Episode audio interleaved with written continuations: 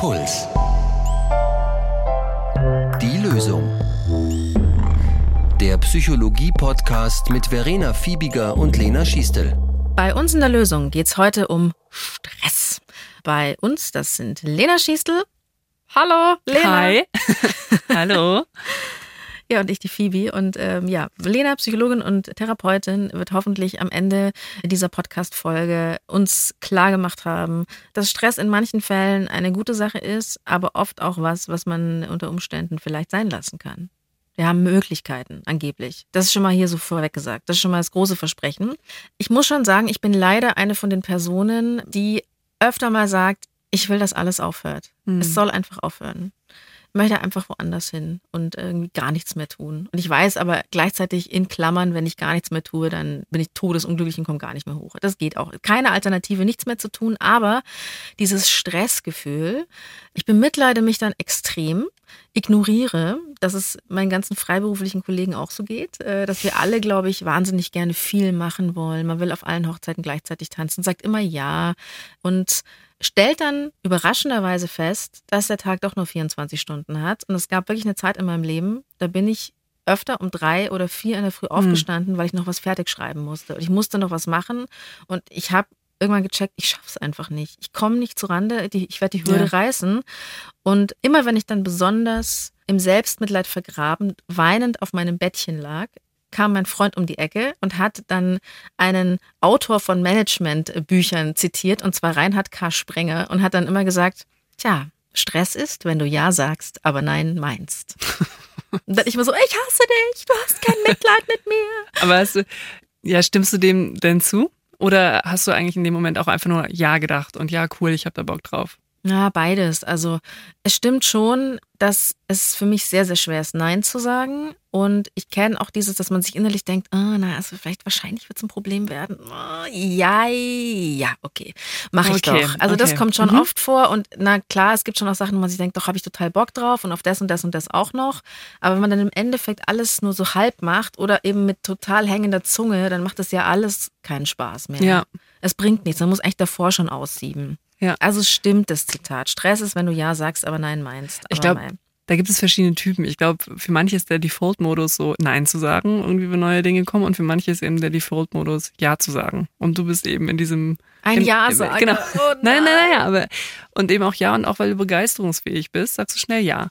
Und ganz häufig, wenn man eben vom Typ her so ist, ist hilfreich zu denken, okay, wenn ich das nächste Mal Nein sage, sage ich ja indirekt dadurch zu etwas anderem Ja. Du würdest ja nicht einfach Däumchen drehen, wenn du dann so ein Projekt nicht machen würdest ähm, in der Zeit, sondern du würdest ja irgendwas anderes machen, was dir auch wichtig ist. Endlich mal die Balkonpflanzen, Mensch. Nein, ich würde einfach was anderes arbeiten wahrscheinlich. Oder ja, man hätte auch, also gerade wenn es zum Beispiel Sommer ist, es ist einfach heiß draußen und man hat sich die komplette 35 Grad Woche mit Arbeit vollgeballert, mit Zeug und Verpflichtungen und ja, ich könnte auch manchmal im Schwimmbad liegen. Ja. Stimmt schon. Ja, das wäre auch, und das auch kann eben, Leben. Das kann dann eben in dem Moment helfen und dann kannst du dich vielleicht eher mal zu einem Nein durchringen, wenn du dir sagen kannst, okay, ich sage Nein zu etwas, aber in dem Moment sage ich automatisch ja Ja zu was anderem. Schöner Gedanke. Oder? Mhm. Ja, es ist schon mal, eigentlich schon mal so eine kleine Teillösung hier. Über was ich es auch ganz wichtig finde zu sprechen, ist äh, bei diesem ganzen Stressding diese ganzen körperlichen Auswirkungen. Mhm. Also man hat, äh, ich hatte wirklich schon Herzrasen in meiner Ausbildung, total viele Schlafstörungen. Jede Nacht Nein. um vier aufgewacht und ich fand es total beruhigend, dass ein Freund von mir meinte, so wachst du auch mal nachts auf? Ich wach immer um vier auf und ich so, ja, die vier Uhrzeit, das ist die Stressuhrzeit. und gleichzeitig sagen dann immer alle so gerne, auch gerade bei den Journalisten, man stresst sich ohne Ende und gleichzeitig fällt immer der Satz, ja, aber wir operieren ja nicht am offenen Herzen, aber mhm. es wird ja immer so getan. Deshalb habe ich mir gedacht, für diese Folge suche ich mir jemanden, der, es ist kein Chirurg, er operiert nicht am offenen Herzen, aber er ist Sanitäter. Ingo, der ist 28, macht das seit zehn Jahren und für den gehört quasi so eine gewisse Stressresistenz schon zum Anforderungsprofil. Und er ist wirklich schon ein alter Hase. Für ihn ist das Warten auf einen Einsatz, also diese Rufbereitschaft zum Beispiel, kein Stress mehr. Das ist mehr so eine Art Anspannung, so ich bin jetzt aktiviert und auch irgendwo hingerufen werden und dann irgendjemanden wo liegen zu sehen, das ist für ihn schon ein bisschen Gewohnheit. Er spürt Stress erst, wenn klar wird, okay, diese Person ist jetzt in einem wirklich kritischen Zustand und ich als Ersthelfender bin jetzt verantwortlich für Leben und Tod oder wie es der Person danach geht, nach meinem Einsatz. Und er hat mir einen klassischen Fall geschildert, wo bei ihm das Stresslevel richtig steigt. Bei dem Patienten war dann doch plötzlich im Verlauf, nachdem man sich den näher untersucht hatte, klar, der hat sehr, sehr deutliche Zeichen eines Schlaganfalls. Und dann quasi merkt man, ah, jetzt geht das Stresslevel erstmal natürlich hoch, weil man weiß, das ist jetzt doch eine Sache, da muss man auch eine größere Maschinerie jetzt quasi in Gang setzen und da muss man mehr anleiern, so gesagt, als wenn ich jetzt meinen nur verletzten Patienten in Anführungsstrichen hätte. Ja, also dass ihn das Stress ist total verständlich. Wir reagieren eben dann häufig auch mit dem Gefühl Stress, wenn eben Situationen nicht komplett kontrollierbar oder auch unvorhersehbar sind. Für genau so eine Situation hat eben Ingo einfach noch keine Routine entwickelt. Also da hat er zu mir gemeint, dass er sich schon jetzt über die Jahre eben auch ein bisschen an das Unvorhersehbare gewöhnen konnte, aber dass es trotzdem zu Situationen kommt, die noch nie da gewesen mhm. sind. Und dann ist man als jemand, der das eigentlich gewohnt ist, wieder an dem Punkt dass, ja. okay, ich habe jetzt Stress. Er hat mir dann von einem Ereignis erzählt, das in München im Jahr 2017 ein ganz einschlagendes war. Und zwar eine Einsatzmeldung, wo zuerst nicht klar war, ist es jetzt ein terroristischer Anschlag oder was ist es hier eigentlich? Ich habe einen Einsatz geschehen, was für uns überhaupt nicht alltäglich ist. Das heißt, ich habe schon mal die Größe eines Einsatzes, die nicht alltäglich ist. Gerade wenn man sich überlegt, wie häufig gibt es eine Schießerei in deutschen Städten, von der man wirklich mal hört. Wenn es jetzt nicht darum geht, dass einer beim Reinigen vielleicht seiner Waffe oder auf irgendeinem Schießstand sich versehentlich mal einen Schuss gelöst hat, sondern sowas, was man eigentlich sonst nur quasi aus dem Fernsehen kennt. Das gibt es irgendwie in Amerika vielleicht, ja. aber nicht bei uns und auch die Beschränktheit, die man dann quasi erfährt mit, was kann ich jetzt in der Situation tun, weil meistens haben wir ja Möglichkeiten, irgendeine Situation zu beeinflussen, zu positiven abzuwenden, irgendetwas zu verhindern. Und das ist in dem Fall erstmal gar nicht gegeben, sondern man steht vor einer Situation, die man vielleicht mal geübt hat, aber die man noch nie real erfahren hat. Das ist natürlich noch mal krasser, wenn man selber dann so wohin fahren muss, also sich nicht in Sicherheit begibt, sondern du fährst zum Geschehen hin. Was ich schon mal erlebt habe, und das ist natürlich die ganze Geschichte im Kleinen, weil ich auf der Seite der Berichterstattenden quasi war. Ich war in einer Live-Sendung, als beim Festival Rock am Ring eine Terrorwarnung rausging. Mhm. Also es war unklar, passiert da was und das Festivalgelände wurde geräumt.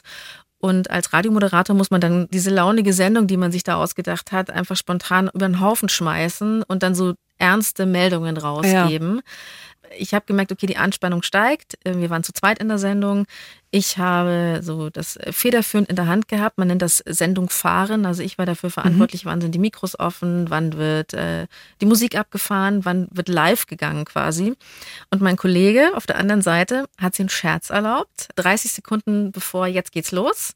Und dann sage ich, kannst du mir mein Blatt bitte geben? wo dann die Eckdaten drauf standen und dann zieht er es so weg, so, so Scherz, so. Tada. Und es war zum ersten und letzten Mal, dass ich ihm gegenüber laut geworden bin. Also ich so, gib mir das Blatt! Und ich fand er auch noch lustig. Und da habe ich gemerkt, okay, ich stehe wirklich unter Anspannung und jetzt wird's ernst. Es hat ja, alles ja. funktioniert. Ich ja, hatte das Gefühl, wir haben eine gute Sendung gemacht. Dieses Stresslevel war gut, aber ich war jetzt nicht freundlich ich meine, das ist total verständlich. Ne? Das ist eine äh, Situation, auf die du nicht eingestellt warst, die für dich total neu ist, dass du da so hoch aktivierst und dann dadurch auch mehr anstrengst, ist ja sozusagen die positive Seite auch davon. Aber das ist auch für mich jetzt so eine Ausnahmesituation. Mhm. Also auch wenn man jetzt äh, Live-Moderationen macht, man gewöhnt sich da auch dran. Also ähnlich wie jetzt sich Ingo an diese Daueranspannung gewöhnt, wann geht der Alarm los irgendwie. Wir haben auch ein rotes Licht oder wenn irgendwie ein Geisterfahrer kommt und du musst eine Verkehrsmeldung machen, dann geht so ein Blinken los, was einen am Anfang total stresst und irgendwann ist ja. man dieses Blinken gewöhnt, ja. man fällt nicht mehr gleich vom Stuhl. Und warum geht es trotzdem ganz vielen Leuten so und mir selber auch nach wie vor? Man ist Dinge gewöhnt, es ist eigentlich alles nicht so wichtig in Anführungsstrichen und trotzdem fühlt es sich wie Leben und Tod an. Also man stresst sich so und wieso ist es so, Lena? Ja, also fühlt sich alles gleich schlimm an. Klar, man neigt dazu, das dann so innerlich irgendwie zu relativieren, wenn man irgendwie von Situationen erfährt, was andere wiederum erleben, wo man denkt, okay, nee, das ist Stress. Aber jetzt im Einzelfall ist es eben immer ganz individuell, was man als stressend empfindet und was eben nicht. Also Stress ist nämlich eben auf physiologischer Ebene, also auf körperlicher Ebene, eine Reaktion auf einen Stressor. Also wir passen uns gewissermaßen auf so einen äußeren Reiz an und das ist auch nicht super trivial, was da in uns abläuft, sondern es gibt ein Modell, das eben versucht, auch diese verschiedenen Prozesse und Wechselwirkungen zu beschreiben. Das sogenannte mhm. transaktionale Stressmodell von dem US-amerikanischen Psychologen Richard Lazarus. Mhm. Und die zentrale Idee eben in diesem Stressmodell ist es, dass es nicht die objektiven Eigenschaften von einem Stressor sind, also von diesem auslösenden Reiz, die dafür sorgen, dass Stress entsteht, sondern die Bedeutung, die wir eben diesem Stressor geben. Es kann eben sein, dass zum Beispiel ein tropfender Wasserhahn ist für eine Person überhaupt kein Problem und jemand anderes ärgert sich wahnsinnig darüber. Und das ist sozusagen der erste Schritt, dass es erstmal individuell ist für jede Person, was als potenziell stressend empfunden wird und was nicht. Also zum Beispiel jemand, der jetzt an der Supermarktkasse sitzt, das ist eigentlich eine völlig stressige Situation. Leute stehen am Band an und du sollst schnell funktionieren. Und das ist was, wo man sich eigentlich dran gewöhnen muss, denn wenn du das das erste Mal machst, stirbst du. Ich habe mal an einer Tanke gearbeitet. In meiner Schulzeit habe ich an einer Tanke gearbeitet und mich hat die Tankschlange so gestresst, ja. dass ich es nicht mehr lang gemacht habe. Also ich habe aufgehört, weil ich das nicht ausgehalten habe, ja. dass da Leute warten. Also das ist nochmal ein anderer Aspekt, dass es auch Gewöhnungseffekte mhm. gibt. Und dann gibt es auch so ein paar basale Dinge wie zum Beispiel Lärm. Das stört manche Menschen wahnsinnig und andere eben nicht so. Und ah. äh, das sind dann, mhm. ähm, genau, das sind ganz, das hat mit unserer Lerngeschichte zu tun, eben wie wir als Person gestrickt sind und auch, was unser Grundstressniveau ist. Also wenn ich eh schon durch verschiedene Dinge in meinem Leben sehr angespannt bin, dann brauche ich vielleicht auch nur eine Kleinigkeit, die mich noch mehr auslenkt dann und wo ich dann auch Stress empfinde. Andere haben vielleicht gerade nicht so viel auf der Kladde und äh, sind davon dann, das dann besser. Genau, mhm. genau. Ja, da kann ich auch noch aus dem Radio-Nähkästchen plaudern. Ich komme ja eigentlich vom Radio und ich weiß noch, dass in meiner Anfangszeit ich es ultra irritierend fand, dass in der Redaktion die ganze Zeit das Programm laut läuft und das ist in Radiosendern so. Du hörst immer das Programm ja. mit und ich konnte am Anfang nicht arbeiten. Ich dachte mhm. mir so, kann man jemand diesen Lärm ausstellen und irgendwann ist es nur noch so ein Hintergrundrauschen. Das ist ein gutes Beispiel dafür. Und das ist sozusagen der erste Schritt. Was empfinde ich überhaupt als potenziell stressend und was nicht? Mhm. Und im zweiten Schritt wird dann innerlich abgeklopft, hätte ich die nötigen Ressourcen, um damit umzugehen? Zum Beispiel tropfender Wasserhahn könnte ich den abstellen. Oder gehe ich über eine Straße, ein Auto kommt um die Ecke gebogen, habe ich noch genug Zeit, um rüber zu gehen? Und wenn ich diese innere Frage, kann ich mich verhalten oder habe ich eben Ressourcen, um dem zu begegnen, beantworte ich das mit Ja, entsteht auch kein Stress. Beantworte ich das aber innerlich mit Nein, dann entsteht Stress. Also wenn ich zum Beispiel über die Straße gehe, es kommt ein Auto um die Ecke und mein Schnürsenkel verhakt sich im Gullideckel, oh dann kriege ich Stress. genau, das ist der Moment, da kickt es dann. Wie sich das so verschieben kann mit dem Stress, das sieht man bei Ingo wirklich ganz extrem gut. Ähm, der hat ja auch mit schweren Verletzungen zu tun zum Beispiel. Und interessanterweise hat er sich daran auch so ein bisschen gewöhnt. Was er aber zurzeit gerade am stressigsten findet, ist etwas, was ganz viele Leute stressig finden, und zwar unter Zeitdruck im Straßenverkehr feststecken. Je mehr Leute, desto mehr Verkehr, weil alle wollen irgendwo hin. Vielleicht ist einfach das Problem, dass die Leute gefühlt egoistischer werden und sich nicht unbedingt so empathisch ins Gegenüber reinversetzen oder in die Umgebung und auch nicht so reflektiert darüber sind, was hat denn mein Verhalten für eine Auswirkung auf dieses ganze System? Das ist dieses Stichwort, was jetzt Gott sei Dank immer wieder thematisiert wird. Der Rettungsgasse, die Rettungsgasse ist jetzt auch nicht nur auf der Autobahn entscheidend, sondern tatsächlich auch schon in München auf dem Mittleren Ring. Und es ist leider so, selbst wenn es zehn Leute richtig gut machen und man sich schon freut, wenn dann einer mit dabei ist, der es nicht richtig macht, der meint, er muss jetzt noch unbedingt die Spur wechseln oder er muss als größeres Fahrzeug, als LKW, als Bus unbedingt auf der linken Spur bleiben, macht diese ganze Arbeit eigentlich zunichte und damit auch die zehn vorher, die sich super verhalten haben, die nimmt man dann auch nicht mehr so wahr, so ein bisschen wie das Gefühl, ich stehe immer an der langsamsten Kasse. Ja, und die zehnmal, wo man an der schnellen Kasse stand mit der super freundlichen Kassiererin und den anderen Kunden, die ganz schnell ihre Sachen aufs Band gelegt haben, gezahlt haben und dann wieder gegangen sind, die werden dadurch, finde ich, ein bisschen, ja, fast schon diskriminiert. Aber es ist tatsächlich ein zunehmendes Problem. Mehr Leute generieren für uns mehr Einsätze. Mehr Leute heißt aber auch mehr Verkehr. Das heißt, die gleiche Fahrstrecke dauert im Zweifelsfall gerade zur Rush aber dann doch deutlich länger, als es sein müsste. Das muss man sich mal vorstellen. Du steckst da mit dem Rettungswagen fest und die Leute checken nicht, was sie machen müssen oder irgendwie ja. Also es ist äh, eine schwierige Situation. Und ich schäme mich, aber ich werde auch schnell zum Kinski. Also gerade wenn man halt wirklich innerlich Druck hat ja. und ich weiß, dass es eigentlich nicht cool ist. Woran merkst du dann im Straßenverkehr, dass du gerade gestresst wirst? Mal Aggression, also dass man so wütend wird. Ich versuche tatsächlich im Auto nicht mehr so ausfallend zu ja. sein, weil ich es auch wirklich gefährlich finde, diesen Stress im Auto. Aber also diese heiße Wut, wenn du einfach schnell vorankommen willst. Das heißt, wenn du das bemerkst, dann schaltest du aber sozusagen in dem Moment auch einen Schritt zurück und denkst dann, okay, ich muss aufpassen, ich muss jetzt ein bisschen ruhiger fahren, weil eigentlich ärgert es mich gerade total. Also mir sind schon zwei Sachen passiert. Ich hatte mal im mega, mega Stress, wo ich wirklich von einer Sache zur anderen immer gehetzt bin, damals noch auf dem Fahrrad, hatte ich einen Fahrradunfall. Ich ähm, hatte wegen diesem stressigen Moment ein Jahr lang ein kaputtes Bein. Also saudumm. Ah, hart. Und ja. mir ist mal in der Stadt ein Auto mit 75 km/h reingefahren. Also ein Mensch, der einfach super schnell unterwegs war in seiner Karre. Also seitdem habe ich das Gefühl, okay, wenn du selber so aggro und gestresst drauf bist und du begibst dich in eine Situation, wo du mit anderen Menschen bist, du kannst dich Ja. verletzen, du kannst andere verletzen. Also wenn ich einfach unterwegs bin im Verkehr, egal jetzt auf welchem Gefährt, da habe ich immer das Gefühl, okay, wenn ich spüre, ich werde sauer, ich werde wütend, ich habe Stress, ja. dass ich aufpassen muss. Ja, super. Dafür ist es eben auch total äh, hilfreich, eben zu wissen, was sind meine Anzeichen, dass ich jetzt gerade in Stress gerate. Und da ist auch wichtig zu wissen, dass es bei Menschen komplett unterschiedlich ist. Also ich glaube, viele kennen so eine körperliche Ebene irgendwie mit Magen-Darm-Beschwerden und äh, oder Hautausschlag. Hatte ich auch schon. Gott, immer diese Magenschmerzen. ist schon ein Klassiker. Also, dass man dann, wenn man merkt, okay, ich kriege irgendwie an einer Stelle wieder Ausschlag oder ich merke schon, ich habe irgendwie Magenprobleme, hm, das ist ein Indikator bei mir, dass ich anscheinend gerade in einer gestressten Zeit bin. Und es ist gut, wenn du dann zukünftig irgendwie eben wieder leichte Magenschmerzen bekommst. Das ist schon der erste Indikator sein könnte, aha, aufpassen, vielleicht rutsche ich gerade wieder in so eine, so eine Stressphase und habe es gar nicht richtig bemerkt, dass es mir eigentlich schon gar nicht mehr richtig gut damit geht. Eine andere Ebene ist, ist unsere Gedankenebene. Also zum Beispiel sowas wie, wenn man ständig irgendwie ins Grübeln kommt oder wenn man merkt, man kann sich nicht mehr richtig konzentrieren oder es befallen einen immer so beunruhigende Gedanken und man kann sich davon auch nicht mehr gut lösen. Das ist auch schon ein Indikator, dass man eventuell in so einer Stressphase drin ist. Dann gibt es eine emotionale Ebene wie Stimmungsveränderungen, also genau wie du sagst im Straßenverkehr, dass man irgendwie aggressiver ist Hass, und äh, ja, mhm. mehr, mehr sich ärgert, genau. Und es gibt die Verhaltensebene. Das merkt man, dass man irgendwie vielleicht die Tendenz hat, sich sozial zurückzuziehen, nicht mehr so gerne mit seinen Freunden Zeit verbringt. Oder eben, dass man vermehrt Konflikte hat, weil man jemand anderen auch schneller anfährt.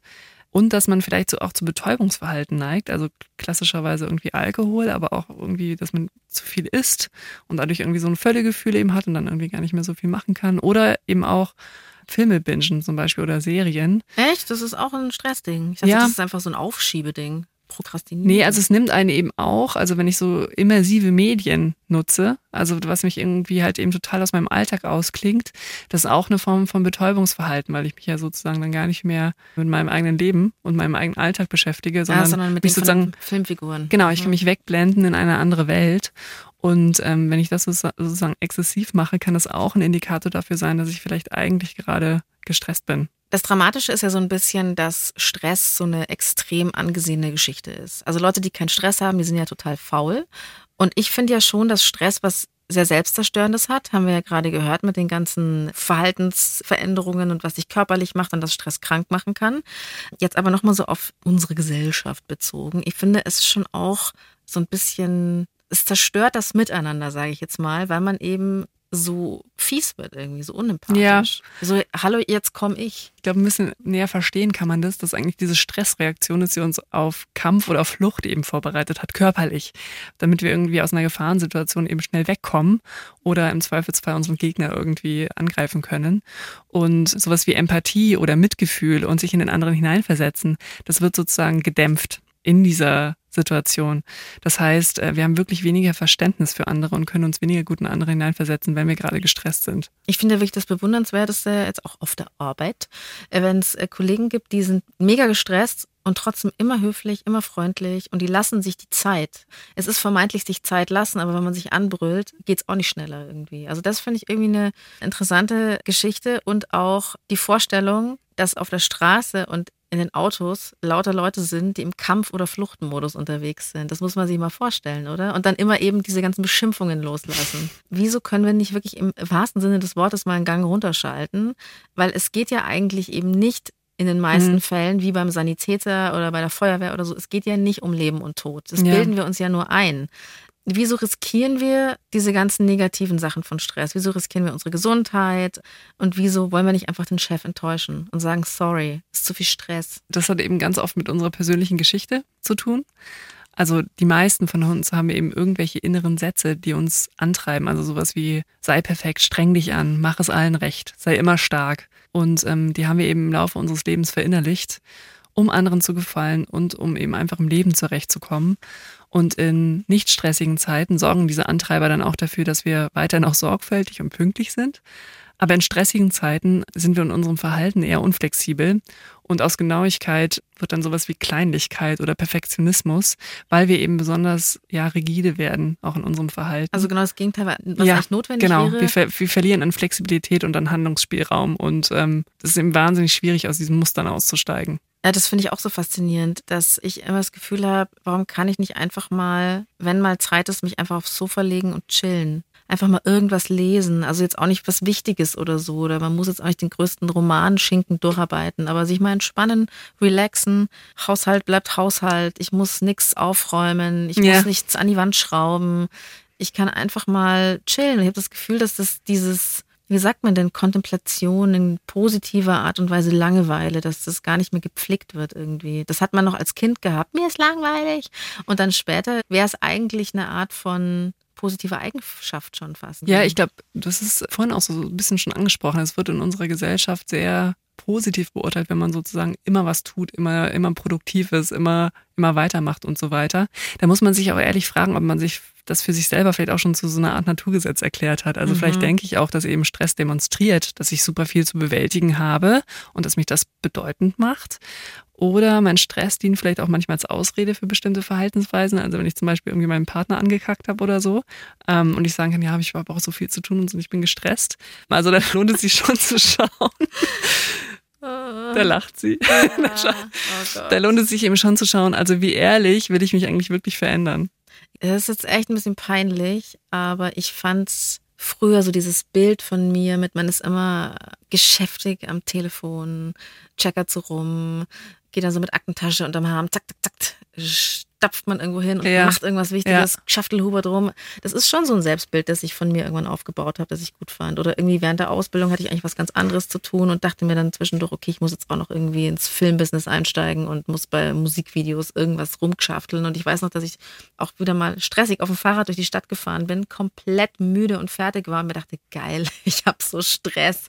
Ich spüre mich selber gar nicht mehr. Ich bin ausgefüllt nur von Stress. Irgendwie, das ist wie so eine Droge eigentlich. Ja, ich glaube auch, dass viele zum Beispiel deswegen auch nicht mit, also die wissen dann rational, dass sowas Meditation oder Entspannungstechnik gut für sie wäre, fangen aber damit auch gar nicht an, weil sie wiederum auch diesen Dorn im Rücken nicht verlieren möchten, was einen auch antreibt und auch zur Höchstleistung anpeitscht. Das ist das Paradoxe. Der Antreiber, der den Stress auch macht, der tut weh, der sticht dich irgendwie, aber man braucht's damit, weiß nicht, aus irgendwie so einer Angst heraus, wenn man sich einmal entspannt, dass man überhaupt nicht mehr Ja. hochkommt, glaube ich, irgendwie. Ja. Können wir uns vielleicht darauf einigen, Lena, dass irgendwie so der Circle of Life einfach aus so einer Abfolge von Anspannung und Entspannung bestehen sollte. Also, dass es einfach immer so schön, ja, so zirkadian, sage ich jetzt mal, vonstatten geht, dass man sich anstrengt, dann kann man wieder so ein Päuschen machen. Zumindest wenn der Circle of Life eine Weile andauern soll, dann schon. Also dann, also das kann man schon machen. Ich glaube, jeder kennt ja auch solche Phasen und wie du auch sagst, es kann auch mal geil sein,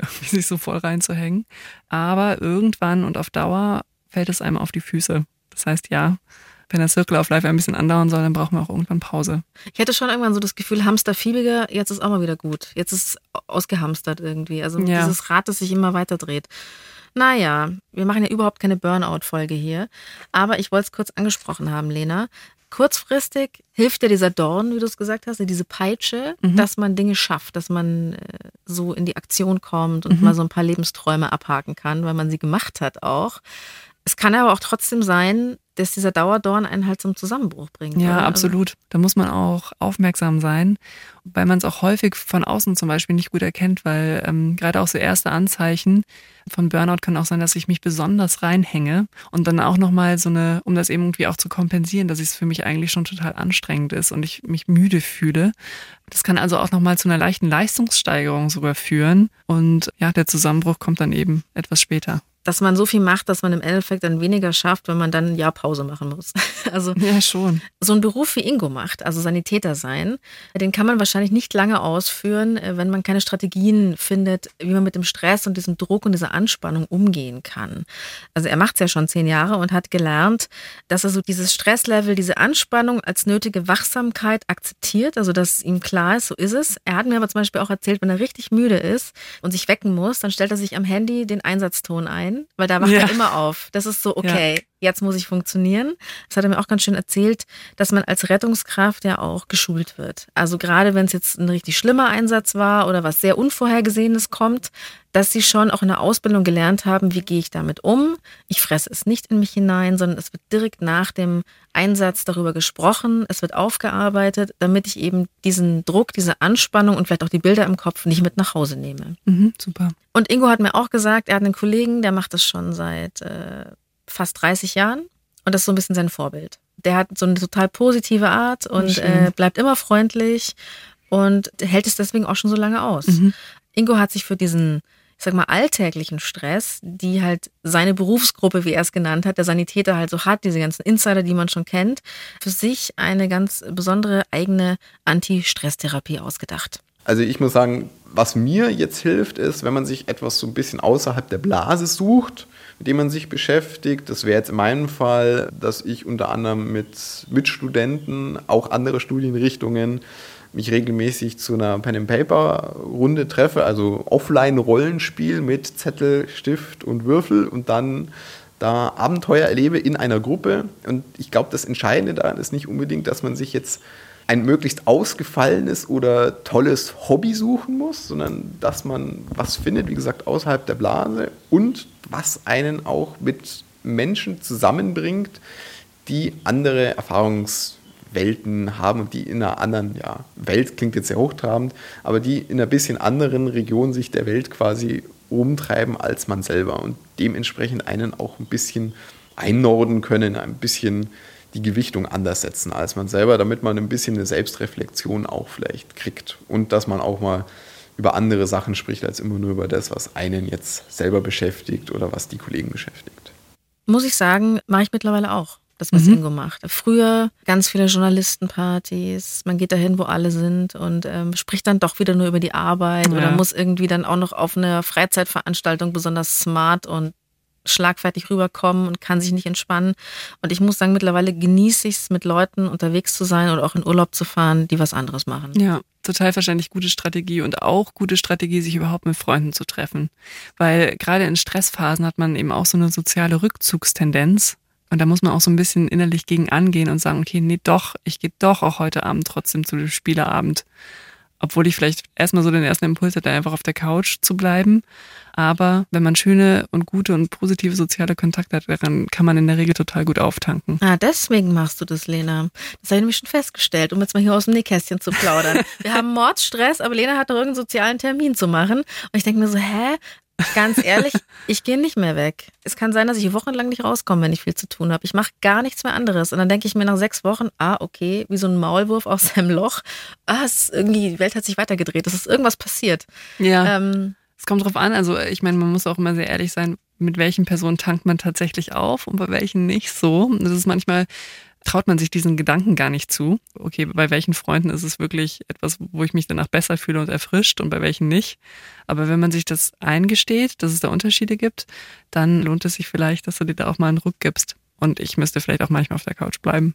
Deal. So, jetzt ähm, heißen wir nicht umsonst die Lösung. Wir wollen jetzt nochmal so von Lena nochmal so ein paar Tipps vielleicht. Also wenn man noch nicht ja. komplett klarkommt ja. mit der ganzen eigenen stressigen Situation. Ich glaube, was einem erstmal gedanklich helfen kann, ist, dass es sogenannte emotionsorientierte und problemorientierte Lösungsstrategien gibt. Und es ist eben gut, wenn man beides im Repertoire hat. Also emotionsorientierte Lösungsstrategien setzen eben bei dem Gefühl von Stress an. Also wenn ich zum Beispiel sage, ich nehme heute irgendwie ein entspanntes Bad oder ich esse viel Schokolade, dann sind das Maßnahmen, die ich ergreife, um dieses Stressgefühl wegzubekommen. Ähm, Im Vergleich dazu problemorientierte Maßnahmen sind Sachen, die ich mache, um auf die Ursache von dem Stress irgendwie hinzuwirken. Also wenn ich mir dann zum Beispiel vornehme, hey, ich mache ein Gespräch mit meiner Chefin, um mit ihr zu klären, dass ich gerade viel zu viele Aufgaben habe, dann wäre das sozusagen eine problemorientierte Lösungsstrategie. Also ich fasse nochmal zusammen. Symptombehandlung, ich hatte einen stressigen Tag, ich tue mir was Gutes. Ja. Ich nehme ein Bad. So Zum Beispiel. banal es ist. Man könnte auch mal wieder in die Badewanne steigen, Genau. wenn man eine hat. Oder man isst irgendwas Gutes. Ja, muss ja auch nicht Schokolade sein, kann ja auch ein Seitanschnitzel sein. Und das problemorientierte Ding ist, ich nehme mir die Zeit in meinem ganzen Stress und überlege, was verursacht meinen Stress, was kann ich definitiv ändern. Dafür braucht Ja. es ein bisschen Kraft Ja. und Selbstreflexion. Ist Genau. schwierig, weil es auch mal, finde ich, Mut bedeutet. Also jetzt ein Gespräch führen zum Beispiel bedeutet Mut, aber zum Beispiel. Sachen absagen auch. Ja, auch das. Aber sich zum Beispiel in Ruhe eine Liste schreiben, was man eigentlich alles zu tun hat und das so ein bisschen aus dem Hirn ausspeichern. Das erfordert jetzt keinen Mut, wäre aber auch eine problemorientierte Versuch, Ah. etwas daran zu ändern. Okay. Dann, was auch wichtig ist, ist, dass man, darüber haben wir ja auch viel gesprochen, seine eigenen Stresssignale kennt. Also, dass ich überhaupt weiß, was sind bei mir Signale, an denen ich ablesen könnte, okay, offensichtlich ist es gerade stressig für mich. Werde ich der Kinski. Zum Beispiel, dann kann ich nämlich gedanklich darauf kommen, okay, wenn ich ärgerlich reagiere in Situationen, auf, in denen ich eigentlich nicht ärgerlich reagiere, könnte das ein Indikator dafür sein, dass ich gerade gestresst bin. Mhm. Oder ich bekomme Ausschlag an einer ganz bestimmten Stelle. Oder Schritt. genau. Mist. Also seine eigenen Stresssignale kennen, lesen können und dann, damit ich überhaupt weiß, okay, es ist gerade wieder soweit, ich muss irgendwie reagieren. Und dass ich zum Beispiel auch weiß, wenn ich vielleicht doch, ohne es zu merken, irgendeine Form von Betäubungsverhalten an, esse irgendwie super viel oder Trink schon wieder bei der Arbeit. Gibt's ja auch Leute, die, ja, es gibt Leute, wenn die lange arbeiten, dass sie einfach ab 18 Uhr sagen, und jetzt trinke ich zum Arbeiten. Also man arbeitet noch bis Ja. 24 Uhr weiter, aber dann wird einfach schön Wein getrunken oder Bier getrunken, um den, Fe also den Feierabend in Anführungsstrichen Ja. erträglich zu machen. Ja. Oder ja, rauche ich wieder Kette plötzlich und ähm, genieße die Zigarette nicht. Genau. Und dann lohnt es sich, dass man auch mal Entspannungstechniken ausprobiert. Und das kann alles Mögliche sein. Das kann Yoga sein, Klettern, auch Meditation, Gitarre spielen. Besonders Gitarre spielen. Gefällt mir besonders. Ein, ein Musikinstrument machen. Total. Oder vielleicht trommeln oder so. Ja, auf jeden Fall. Didgeridoo. Nee, ich, ich finde, manch, manchmal hat man ja so ein sehr spezifisches Bild davon, was eine Entspannungstechnik ist und dass irgendwie jeder Yoga machen müsse. Eigentlich sind das, was bei Yoga entspannt, kann genauso auch entspannt sein, eben bei anderen Tätigkeiten, Klettern oder Gitarre spielen, eben die sich konzentrieren auch auf etwas. Ich glaube, vielen tut es gut, wenn sie sozusagen gedanklich auch Abschalten einfach. abschalten, genau, und Mhm. sozusagen mit den Gedanken woanders hingelenkt werden, also weg von dem, was einen potenziell stresst. Und dass man eben dann versucht herauszufinden, was tut mir gut und dass man auch versucht, das irgendwie in irgendeine Art von Routine zu überführen, so dass man es regelmäßig macht, weil das sorgt dafür, dass mein allgemeines Stresslevel nicht so hoch ist. Und dann gibt's aber schon auch eben Techniken, wie zum Beispiel, die man eben bei Meditation oder so einübt, die dafür sorgen, dass ich auch in akuten Stresssituationen mich vielleicht auch besser runterbringen kann und gut regulieren kann. Wichtig aus meiner Sicht ist, dass man auf die Übergänge in seinem Alltag achtet. Das hört sich alles total super an, Lena. Mhm. Ich hatte mal eine Zeit in meinem Leben, da habe ich regelmäßig Yoga gemacht. Ja. Ich habe sogar schon mal zu meditieren angefangen. Es hat super gut getan, aber dann habe ich wieder damit aufgehört. Ja. Und Ja. wie soll man das denn machen, wenn man den ganzen Tag arbeitet und dann kommst du heim und du weißt, du hast noch ein Kind oder du hast noch eine Freizeitverpflichtung, die du nicht absagen magst. Also wie soll ich denn überhaupt, wie soll ich denn abschalten? Ja, ich glaube, da ist es ganz wichtig, dass man auf diese Übergangsphasen so ein bisschen achtet. Also, dass man zum Beispiel, viele haben ja im Kopf, dass Pendeln stressen kann. Also, wenn man irgendwie über 45 Minuten zu seinem Arbeitsplatz braucht, dann ist es in aller Regel sehr anstrengend für Menschen. Aber viele haben auch einen zu kurzen Arbeitsweg tatsächlich und stolpern aus dem Arbeitsleben ins Privatleben. Und gerade wenn ich zu Hause auch gefragt bin, weil vielleicht Kinder da sind oder weil es da viele To-Dos gibt, dann gestehe ich mir eigentlich nicht ein, obwohl mir das gut täte, zum Beispiel zehn Minuten auf einer Parkbank auf dem Nachhauseweg Platz zu nehmen. Und dabei wären das vielleicht die best investiertesten zehn Minuten des ist vielleicht für Tages. viele Muttis echt ein absurder Gedanke. Ja, Mir hat mal äh, eine Freundin gesagt, die schon ein Kind hat, ähm, langsam gehen. ja, Man hat mega Stress, aber dieses Gerenne, ja. dann stolperst du und brichst dir den Knöchel an. Dann hast Ja. du erstmal Stress irgendwie. Das Gute ist eben, wenn es einem auffällt in dem Moment. Vielleicht ist es bei ihr das Schnelllaufen. Tatsächlich, dass sie irgendwann gemerkt hat, okay, wenn ich unter Druck komme, dann fange ich schnell an zu laufen. Dass wenn mir das in dem Moment auffällt, okay, Gang runterschalten, ich gehe jetzt langsam. Oder halt die Parkbank. Hm. Schnell einen Eisbecher reindrücken auf der Parkbahn. Nein, ein kleines Eis für zehn Minuten. Und das hilft auch, wenn man ja sogenannte Distanzierungs- und Orientierungsrituale hat. Also zum Beispiel. Distanzierungs- und Orientierungsrituale. Ja, Mhm. ein, ein Beispiel ist, ähm, ein Distanzierungsritual für viele ist, dass sie zum Beispiel ihre Arbeitskleidung ablegen zu Hause und sich dann irgendwie die Jogginghose anziehen. Das ist ein Schritt, den ich mache, um eben ein bisschen mehr aus dieser Arbeitsrolle rauszukommen und eben in meinem Feierabend anzukommen. Ah, das, das kann man sich jetzt hier mal merken. Ein Distanzierungsritual, das bedeutet nicht, dass man irgendwie wie die Flodders rumläuft, nur weil man Jogging zu Hause trägt. Ich bin ja auch so ein Jogginghosenträger und habe Ja. das Gefühl, ich möchte den Lagerfeld überhaupt nicht jetzt zitieren, da dieses äh, Jogginghosen trägt, hat die äh, Kontrolle über sein Leben verloren. Es ist ein Distanzierungsritual. Ja, und ich meine, da, da findet jeder für sich selber, was gut für einen ist. Für die einen ist eben die Jogginghose, für die anderen, ich komme nach Hause und muss vielleicht erstmal die Blumen gießen oder irgendetwas. Irgendetwas, was mir hilft, das eben bewusst zu machen und sich da ein bisschen was zu bauen, von dem man weiß, das hilft mir, um irgendwie eben diese Übergangsphase gut hinzubekommen. Und genauso helfen wiederum aber auch Orientierungsrituale. Was ist das? Ein Orientierungsritual kann zum Beispiel sein, also wenn ich mich dann auch wieder hinwende zur Arbeit oder zu meiner Tätigkeit oder zur Schule, dass ich zum Beispiel am Sonntagabend schon meine Aktentasche packe oder meinen Schulranzen und eben für zehn Minuten mich schon ein bisschen gedanklich damit beschäftige, was in der Woche auf mich zukommt. Soll ich dir was sagen? Ja. In der Schule habe ich mir das so oft gedacht, wenn ich eine perfekte Schülerin wäre in einem perfekten Leben, dann würde ich das so machen. Und ich habe es nie geschafft und bin immer zu spät Vielleicht gekommen. ist es auch nicht, dann ist, dann ist es für dich, wäre es kein gutes Orientierungsritual gewesen. Ja, aber es war immer so meine Vorstellung von, so wäre es toll. Oder einfach auch zum Beispiel sich die Klamotten hinrichten, wenn man weiß, man hat einen Termin morgen und man will so und so aussehen, dass man sich davor Gedanken macht, dass man in der Früh nicht so einen Stress hat. Es ist etwas, da musst du eben was finden, was dir taugt. Es Gibt's kann so, auch, das ist Verhaltenstherapiekiste, oder? Mit den Orientierungsritualen. Nicht. Ich vergiss es einfach. du kannst für dein zukünftiges Ich, auch wenn du irgendwie am Freitag von deinem Arbeitsplatz weggehst, zum Beispiel eine kleine Nachricht schreiben. Das ist auch nett. Hä? Hi? Verena, es ist Montagmorgen, hol dir erstmal einen Kaffee in aller Ruhe. Typisches Orientierungsritual ist der erste Kaffee am Morgen. Ich gehe in die Arbeit und starte vielleicht nicht gleich mit den E-Mails, sondern ich hole mir erstmal in Ruhe einen Kaffee. Das ist auch ein Orientierungsritual. Da muss jeder das finden, was für einen taugt und was für einen funktioniert, aber dass man diese Übergänge ein bisschen sanfter macht, als wie man es oft von sich abverlangt. Okay, dann ist der Kaffee am Morgen, auch wenn es schon in der Arbeitszeit ist, völlig in Ordnung. Das ist doch herrlich. Herzlichen Dank, Ingo, dass du mit uns gesprochen hast. Vielen Dank. Und wir danken natürlich auch noch Robin Köhler und Florian Meyer-Havranek. Die hatten die Redaktion und Produktion Luisa Ehmann.